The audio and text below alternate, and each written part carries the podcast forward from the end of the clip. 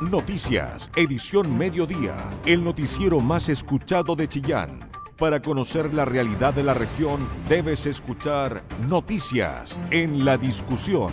Con tu voz, somos todas las voces.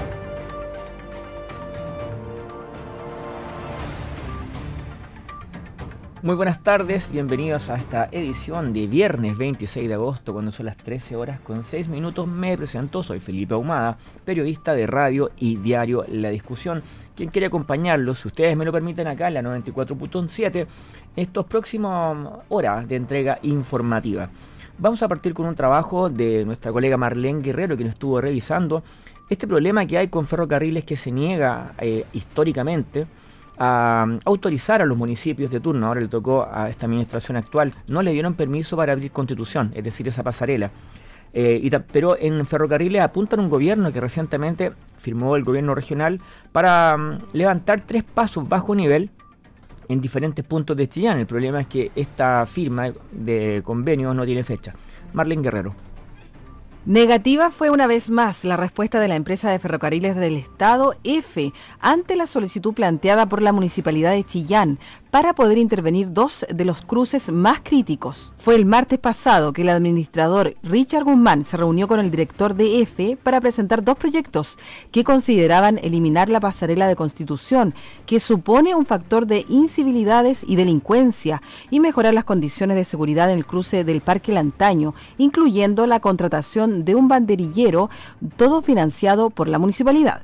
Sin embargo, desde la empresa estatal rechazaron las iniciativas debido a que ambas propuestas suponían pasos a nivel, lo que EFE no autoriza debido al alto número de accidentes que estos cruces generan en el país. Richard Guzmán explicó que las únicas cruces que admiten son los que se realizan en la altura o bajo nivel. Sin embargo, su alto costo los hace inalcanzables para los presupuestos municipales. La alternativa que nos queda es eh, hacerlo bajo nivel o sobre nivel, Evidentemente que eso implica un proyecto de mayor envergadura y un costo muy superior para lograr la municipalidad y nosotros nos vamos a complicar. Entonces, ¿qué es lo que nosotros queremos poder aún así eh, impulsar e insistir? por lo menos en el corto plazo buscar algunas alternativas de poder abrir a nivel, independientemente que en el futuro a llevar adelante un proyecto de soterramiento, de sobrenivel. Como era previsible, la respuesta de EFE causó decepción entre concejales de Chillán y en especial entre vecinos del sector Ultraestación, quienes por décadas acusan sentirse en desventaja en materia de desarrollo por contar con las limitaciones de conectividad que supone la línea del tren. Ernestina Fuentes, dirigente vecinal del sector, calificó la respuesta como una muy mala noticia. Hace ratito que estamos hablando de eso respecto a esa pasarela que es, judicial, puros robos, asaltos, suciedad. Entonces, si ahora Ferrocarril no quiere aceptar esta, el Ultra estamos como encerrados. Imagínense la vía que podría ser todo abierto, que sería algo bonito, que conectáramos con, el, con la otra ciudad para arriba, para el, centro. En tanto, el concejal Rodrigo Ramírez reconoció que estas históricas negativas de EFE suponen un obstáculo al desarrollo de la ciudad. Yo creo que hay que seguir insistiendo, no podemos eh, abandonar esta iniciativa, porque de que es urgente y, y prioritario generar una, una una hora en ese, sector es, prioridad. Entonces, eh, aquí hay que, hay que buscar mecanismos, yo creo que aquí hay que seguir uniendo fuerzas, aquí tiene que ser una, fuerza transversal, hay que comprometer a los parlamentarios también de nuestra región, yo creo que el municipio también tiene que ir acogerado en estas situaciones para no verse también solo. De todas formas, se espera una nueva reunión entre la municipalidad y EFE la próxima semana para explorar otras posibles salidas al problema porque tu opinión nos importa. Escuchas noticias en la discusión. Claro, ahí nosotros agregamos que se firmó cuando llegó el presidente de la República, Gabriel Boric, a Chillán, se firmó un convenio con el gobierno regional eh, donde se comprometía, junto con EFE, a la creación de tres pasos bajo nivel, que es lo que todo el mundo quiere. Son pasos que más o menos tienen un costo similar de 11 mil millones de pesos cada uno, por hablar de un precio estándar eh, de acuerdo a la experiencia en otras ciudades. Sin embargo, esto es un convenio que no tiene fecha. ¿sí? Y en la municipalidad lamentaban que lamentablemente, por, perdonen la redundancia, F está acostumbrado a hacer trabajo solo a un larguísimo plazo. Les contamos ahora que el diputado Frank Sauerbaum ofició a la Cámara Baja para que apuren la tramitación de un proyecto que pueda facultar a los municipios, obviamente no tienen la autorización las municipalidades, para poder cerrar los casinos populares. Este proyecto lleva 10 años descansando en el Parlamento y de esto nos hablará más Danilo Barahona. Bueno, tuvimos un problema ahí, disculpen, le vamos, nos saltamos de noticias. Sí, les contamos que partido del oficialismo le exigieron al gobernador que suspenda al jefe de división, exalcalde de San Nicolás, Víctor Toro, quien fue formalizado por exacción ilegal, es decir, realizar cobros a los vecinos sin tener la autorización para hacerlo y también eran cobros que no era necesario realizar porque eran estaban en el contexto de un proyecto de agua potable rural que estaba completamente financiado por la Subdere. Desde el gobierno regional descartaron ninguna, ningún tipo de, de sanción. No obstante, Víctor Toro se encuentra haciendo uso de su feriado legal. La nota es de Isabel Charlín. Los partidos de socialismo democrático, a excepción del PS, de Apruebo Dignidad y la Democracia Cristiana enviaron una carta al gobernador de Ñuble, Óscar Crisóstomo, exigiendo el cese de funciones de Víctor Toro Leiva como jefe de la División de Infraestructura y Transporte del gobierno regional. Esto debido a la formalización del ex alcalde de San Nicolás por el delito de exacción ilegal en relación a cobros irregulares a vecinos beneficiarios de un proyecto de agua potable rural completamente financiado por la Subdere. Los firmantes de la misiva sostienen que las acusaciones de corrupción y formalizaciones sobre funcionarios de la gobernación regional presidida por el gobernador Óscar Crisóstomo causarán un grave daño a la campaña de la prueba Ñuble y al proceso democratizador llevado a cabo por el gobierno del presidente Gabriel Boric. Al respecto, la secretaria política de Revolución Democrática Ñuble, Natalie Geldes, sostuvo que en el caso de Toro debe suspendérsele del cargo. Las acusaciones de corrupción de funcionarios de la gobernación regional deben ser tratadas de manera oportuna.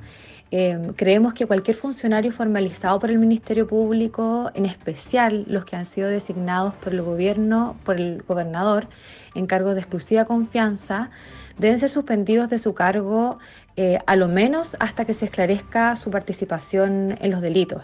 En este caso, el jefe de división de infraestructura y transporte del gobierno regional eh, debería ser suspendido y eso es lo que estamos pidiendo hasta que eh, se esclarezca su participación en el delito específico de exacción ilegal. Desde el PPD, su presidenta regional, Yesenia Figueroa, afirmó que el objetivo de la solicitud es que se aclare la situación. Si bien es un error lo que se presume que cometió el exalcalde, no constituye un logro personal. Nos adherimos al comunicado con el objetivo de que se aclare la situación. Sin embargo, consideramos que finalmente es la justicia quien debe encargarse de resolver esta situación.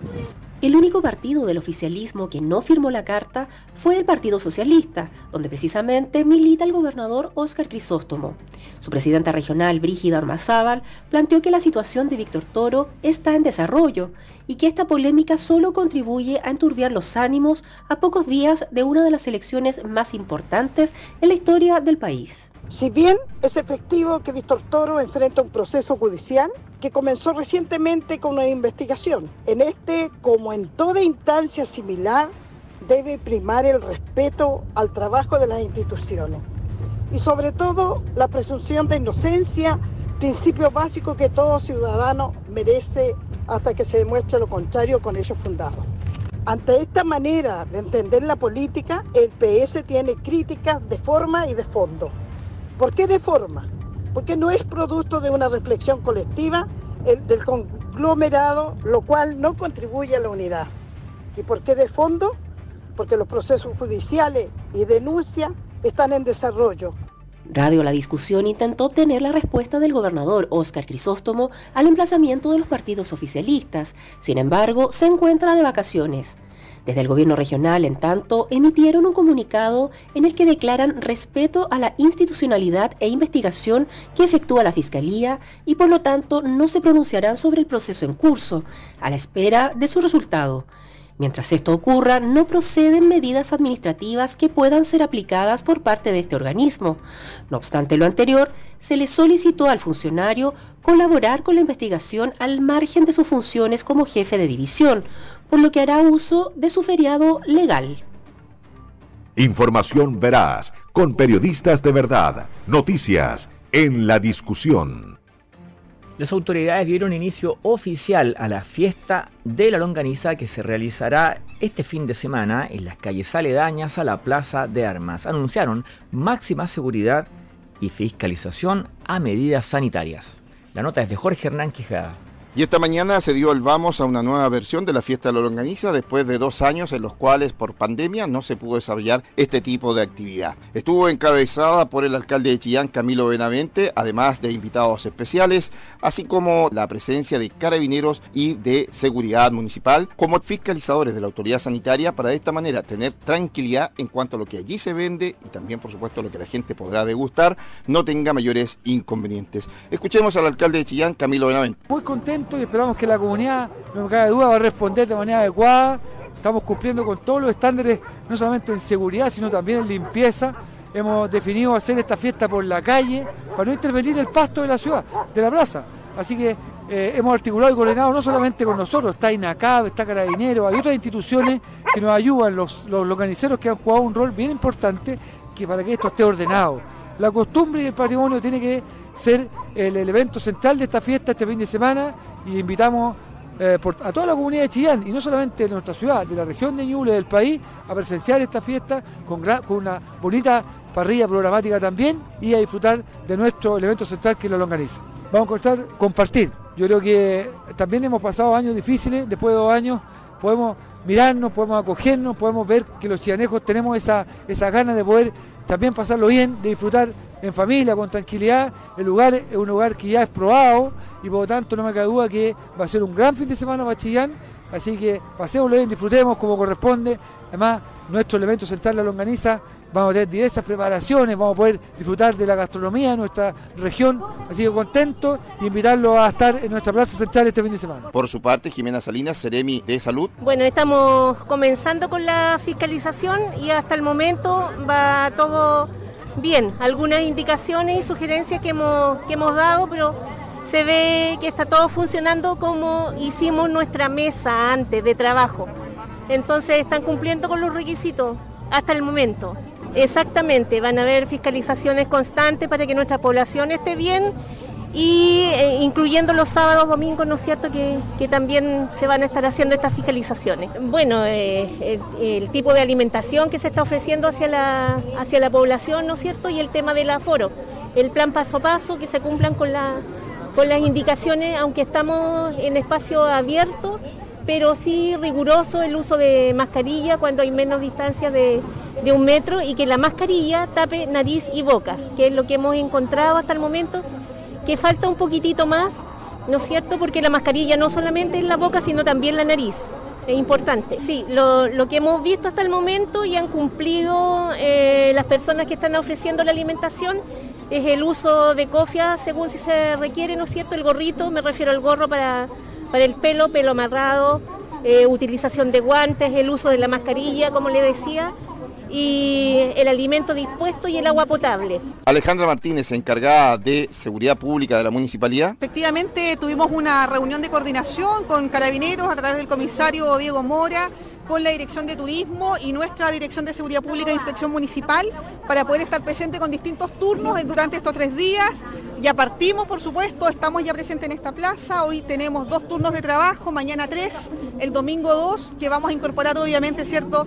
Eh, todo el horario en el cual va a estar dispuesto esta, esta fiesta y también con carabineros, por supuesto, los refuerzos necesarios y coordinaciones para que sea una fiesta segura, para que las familias chillanejas y de otras comunas de la región de Ñuble acudan eh, a este espacio a disfrutar de una fiesta que obviamente es clásica en nuestra, ciudad y nuestra región. Efectivamente, no tan solo está el perímetro cierto de la, de la plaza, sino que también tenemos apoyo de dron por parte de la delegación presidencial, también tenemos cierto las cámaras que, que, la municipalidad posee, la central de comunicaciones, por tanto se hace un monitoreo mucho más allá de la plaza de armas, sino que en nuestro casco histórico. La actividad se va a desarrollar este viernes, sábado y domingo y recordemos que en el show estelar el sábado estará Jordan y el día domingo a eso de las 6 de la tarde estará en el humor Kramer.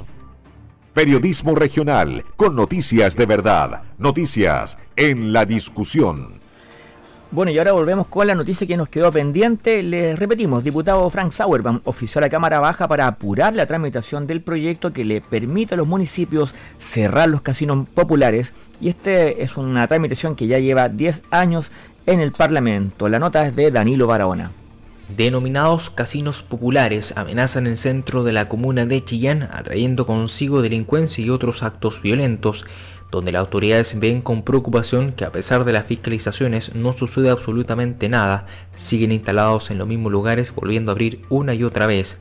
Es por esto que desde la Cámara Baja el diputado por Ñuble Franz Sauerman de RN solicitó con suma urgencia acelerar la modificación de la ley que permite que los municipios cuenten con más herramientas para fiscalizar y clausurar los denominados casinos ilegales, debido a que no operan bajo la ley 19.995 ni tampoco estarían bajo el control de la Superintendencia de Casinos. Hemos presentado una moción en el Congreso para reactivar el proyecto eh, que dice relación respecto de las rentas municipales en materias de patentes para operar máquinas de destreza o entretenimiento. Eh, lleva 10 años tramitándose, eh, pasó del Senado nuevamente a la Cámara de Diputados y hoy día está en la Comisión de Gobierno Interior. Eh, es urgente poder tramitar ese proyecto para poder darle más herramientas a los municipios y de esa manera ir fiscalizando y ir terminando con una serie de situaciones irregulares. Asimismo, el diputado por Ñuble, Franz Auron, comenta por qué se deben cerrar y dar una mayor fiscalización a los casinos populares que, según sus dichos, empeoran la calidad de vida de la población, haciéndolos caer en un círculo vicioso. Eh, estos eh, lamentablemente se han transformado en lugares y focos de delincuencia eh, y también se han transformado en una forma de vicio permanente en muchos sectores que han hecho que familias completas sufran un drama con la ludopatía. Hay gente que ha perdido sus ingresos permanentemente por estas máquinas que están clandestinamente instaladas en cada uno de nuestros barrios. Así que esperamos pronta respuesta de la comisión y también vamos a hablar con el gobierno para que le dé suma urgencia a este proyecto y de esa manera también vayamos disminuyendo uno de los tantos elementos que hoy día afectan nuestros barrios y que promueve la delincuencia. Por otro lado, la concejala de la comuna de Chillán, Cuinaiken, enfatiza que si bien se han clausurado casinos populares, siguen abriendo gracias a los vacíos legales que existen sobre la materia, por lo cual los esfuerzos de la municipalidad se han visto opacados por esta poca claridad en la ley. De igual manera manifiesta preocupación que los casinos sean la pantalla de verdaderas mafias. Es lamentable, hoy día se ha tratado de generar un trabajo para poder ir cerrando estos casinos populares. Ha costado bastante además entre medio hubo cambio de directora de seguridad pública, entonces hoy día supuestamente el municipio ha generado un trabajo eh, pero al parecer estaríamos también todavía no pudiendo desarrollar al cabo total el trabajo. El otro día se cerraron un par, pero parece que vuelven y abren como si nada. Hoy día realmente los casinos populares son una, una mafia, por decirlo así, eh, son bastante poderosos y, parece que quieren dominar nuestras ciudades. Eh, y lo más extraño es que están llenos de máquinas, pero dentro de, estos no hay gran cantidad de público. En tanto, la directora de Seguridad Pública e Inspecciones de la Comuna de Chillán, Alejandra Martínez, comenta los trabajos que se están realizando para frenar el alza de los casinos populares y avanzar en su regulación, a la misma vez intensificar la fiscalización en conjunto con carabineros. Bueno, el tema de los casinos eh, populares, ¿cierto?, instalados en nuestra ciudad es de especial preocupación para nosotros porque están fuera del marco de la ley, eh, no cuentan con la patente para poder desempeñar dicha función y es así que a través de la Dirección de Inspección Municipal estamos realizando operativos permanentemente para poder levantar hechos de fiscalización con sus respectivas infracciones, ciertas citaciones al juzgado de policía local. Así se realizaban variadas oportunidades y lo vamos a seguir haciendo eh, según las competencias que nos entrega la ley. Esto, esto todo en el marco legal y eh, efectivamente, cierto, estamos trabajando también una, una estrategia con las policías para efecto de poder ejercer una fiscalización mucho mayor de la que eh, estamos llevando actualmente a cabo. Cabe indicar que actualmente la ciudad tiene aproximadamente 30 casinos populares en pleno funcionamiento, buena parte del casco histórico de la capital regional, según estimaciones de la Oficina de Seguridad Municipal. todos los puntos de vista, con todas las voces, en el medio más confiable de la región de Ñuble, la discusión. Un acta con observaciones ciudadanas y municipales al proyecto de transmisión eléctrica interregional denominado Sistema de Transmisión Grupo 3, Subestación Itahue Subestación Hualqui, presentó ante el Servicio de Evaluación Ambiental el alcalde de Coelemu, Alejandro Pedreros. El jefe comunal sostuvo que este proyecto no se puede entender solo como un canal de energía o como una vía de transporte, sino que debe tener alguna ventaja que impacte positivamente a los vecinos de las diversas comunidades. A entregar las observaciones que como municipio y también a través de la participación ciudadana que eh, impulsamos en la última semana nuestras observaciones al proyecto del tendido de alta tensión que va desde el Maule, ¿no a la región del Biobío. Si bien es cierto como autoridad tenemos la obligación de entender estos proyectos, de sus alcances estratégicos y económicos, también creo yo tenemos la obligación de hacer sentir las eh, eh, insuficiencias que detectamos en eh, su instalación como proyecto de un canal de energía, ¿no es una vía de energía para estas regiones que están involucradas en la iniciativa.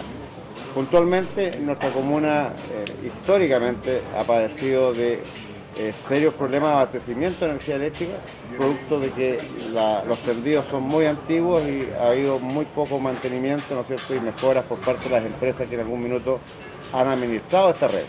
Por lo tanto, nosotros esperábamos, y la comunidad también lo esperaba de esa manera, el proyecto Sistema de Transmisión Grupal Grupo 3 del titular Mataquito Limitada es una iniciativa interregional que cruza las regiones de Biobío, Maule y Ñuble tiene una potencial inversión de más de 300 millones de dólares y contempla la construcción de cinco subestaciones, las que podrían sumarse a otras cinco ya existentes.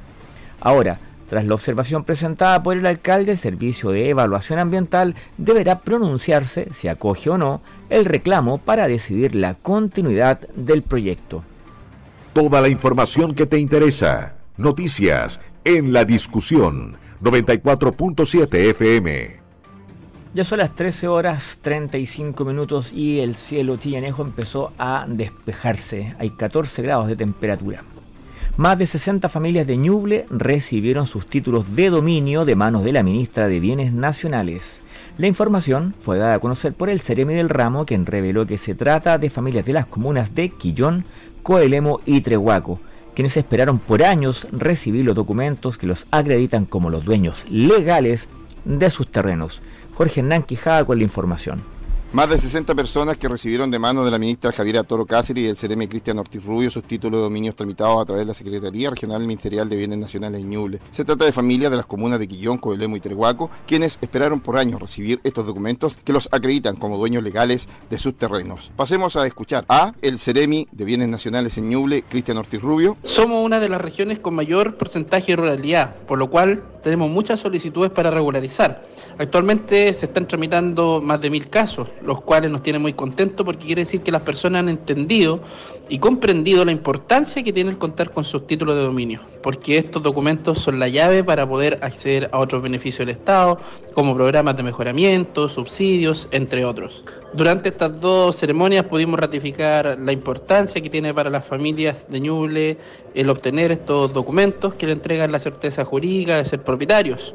Por eso queremos invitar a aquellos que aún no hacen este trámite a acercarse a nuestra oficina ubicada en Yerbas Buenas 540, en Chillán, para que nuestro equipo pueda asesorarlos, pueda comenzar el proceso eh, y así puedan eh, tener cierto esta certeza jurídica de contar con su título, su plano y su rol. Por lo tanto, acérquense a los bienes nacionales en Yerbabuena 540 en Chillán o también pueden invitarnos a los distintos sectores de la región de Ñuble, las juntas de vecinos, los clubes deportivos o quienes necesiten cierto eh, tener alguna consulta eh, o aclarar dudas, ¿cierto? En los mismos sectores nosotros podemos ir sin ningún problema y nos pueden enviar un mail, por ejemplo, a, nu a nuble.mbienes.cl y así nosotros nos podemos acercar a los sectores para ir aclarando las dudas que tengan nuestros vecinos vecinos y vecinas. Es por eso que se ha querido hacer una invitación a todas las personas que aún no han hecho este trámite a acercarse a su oficina ubicada en calle Hierbas Buenas 540 en la ciudad de Chillán, contactarse con el equipo o hacerlo a través del correo nuble.mbienes.cl para de esta manera poder solicitar el título de propiedad de dominio de su vivienda o terreno. Todos los puntos de vista, con todas las voces, en el medio más confiable de la región de Ñuble. La discusión. Desde el ámbito productivo les contamos que Pro Chile Ñuble seleccionó a siete viñas locales para mostrar sus vinos en el mercado de Polonia. Roberto Fernández con la información de economía. Siete empresas vitivinícolas de Ñuble podrán dar a conocer sus productos en el mercado polaco, informarse sobre el mercado local y generar nuevas oportunidades de negocios. Así lo dio a conocer Pro Chile Ñuble, que entregó los resultados de una de sus convocatorias, la cual tiene por objetivo promover la exportación y comercialización de los vinos producidos en el Valle del Itata, en base a cepas patrimoniales de calidad y con un relato que tiene como fortaleza la tradición vitivinícola de la región de Ñuble. Las siete empresas seleccionadas son Berta Family Wines de San Nicolás, Viña Lomas de Yagüen de Portezuelo, Viña Manle de Bulnes, Viñedos Casas de Moyigua de Trehuaco, Vinos Gustavo Martínez de Chillán, Vinos Macintín de Quillón y Juan Segura Wines de Quirihue quienes tendrán la posibilidad de mostrar un vino a través de una degustación y presentación que se realizará en octubre a expertos e importadores apoyados por el sommelier Eduardo Bretauer, autor de guías de vinos y miembro del Círculo de Escritores del Vino. Esta iniciativa está enmarcada en el programa denominado Internacionalización Vitivinícola del Valle del Itata y de sus zonas de rezago, financiado por el gobierno regional de Ñuble a través de un FNDR y tiene por objetivo expandir la oferta local vitivinícola en distintos mercados internacionales. El director regional de ProChile Ñuble, Cristian Pavés, explicó que con esto se busca que además de poder presentar los vinos del Valle del Itata, se logre una diversificación de mercado en países donde ya conocen el vino chileno que está en la categoría retail, aclarando que esta es una propuesta distinta, que es una producción de vinos a escala humana, con una historia y que además se puede conocer al productor directamente. Pavés detalló que esto llegará a un público específico constituido por expertos e importadores. Además, otra de las actividades que se organizaron para los productores seleccionados es ir a conocer los distintos puntos de venta de los vinos en Polonia, conocer los gustos de los consumidores polacos, las etiquetas y precios que hay en oferta en ese mercado. Porque tu opinión nos importa. Escuchas noticias en la discusión. Un trabajo comunitario entre el municipio y la comunidad educativa de la Escuela María Amalia Saavedra permitió erradicar un potencial microbasural en los alrededores de una concurrida esquina en la población Luis Cron Martínez. A mediados de septiembre se proyecta completar toda la cuadra al exterior de la escuela. Escuchamos a Danilo Barahona. En una iniciativa de transformar los espacios públicos en áreas verdes, niños de tercero básico erradican microbasural en Luis Cruz Martínez, todo esto a través de un trabajo mancomunado entre el municipio de Chillán y la comunidad educativa Escuela María María Saavedra. Recordemos que hace 11 años dicho lugar, que se encuentra al costado del establecimiento educacional, ha sido depósito de residuos, el que eventualmente presentaba un peligro en temas sanitarios para la comunidad educativa.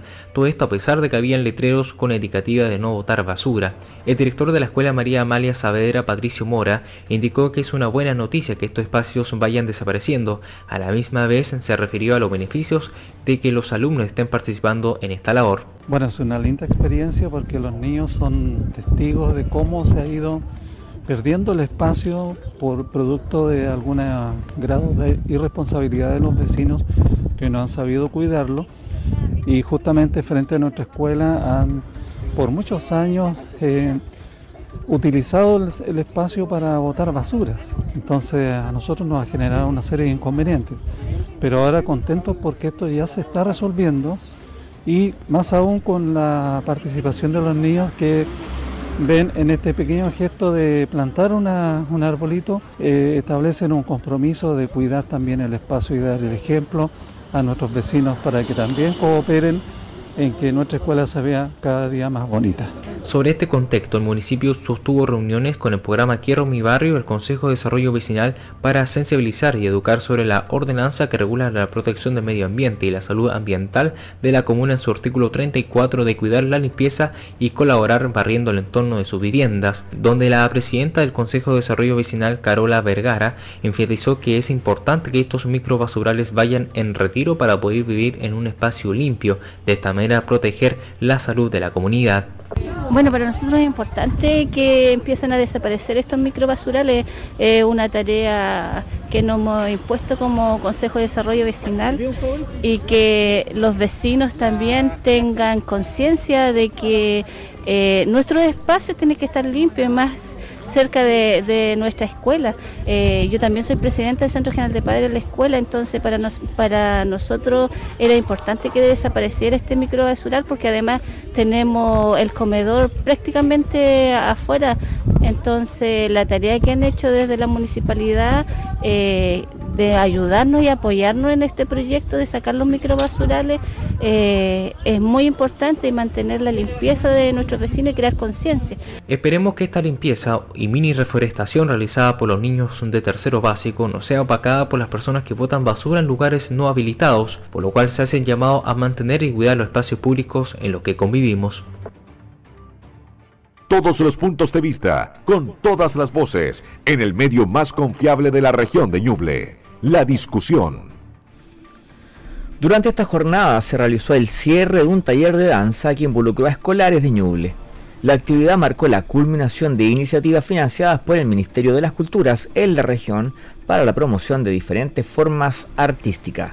La nota es de Jorge Hernán Quijada. Y en dependencia del Centro Cultural se llevó a efecto lo que es el cierre del programa PAO. En este sentido, un programa que permitió entregar recursos a aquellas instituciones que durante la pandemia se vieron afectados y que, por supuesto, pudieron desarrollar talleres, como en este caso de ballet, en comunas, establecimientos educacionales de ellas y, por supuesto, tiene algunas presentaciones artísticas en la explanada de la delegación presidencial como en el Teatro Municipal. Para conocer mayores antecedentes de este proyecto, escuchemos a la profesora de danza Edith Hernández. Tiene un cierre, ¿cierto?, de desarrollo de los talleres PAOC, programa de apoyo a organizaciones culturales, a través del Ministerio de la Cultura, las Artes y el Patrimonio, que fue adjudicado para Escuela de Danza Edith Hernández de Chillán. Esto inició el año 2021 y finaliza ahora el cierre en este mes de septiembre.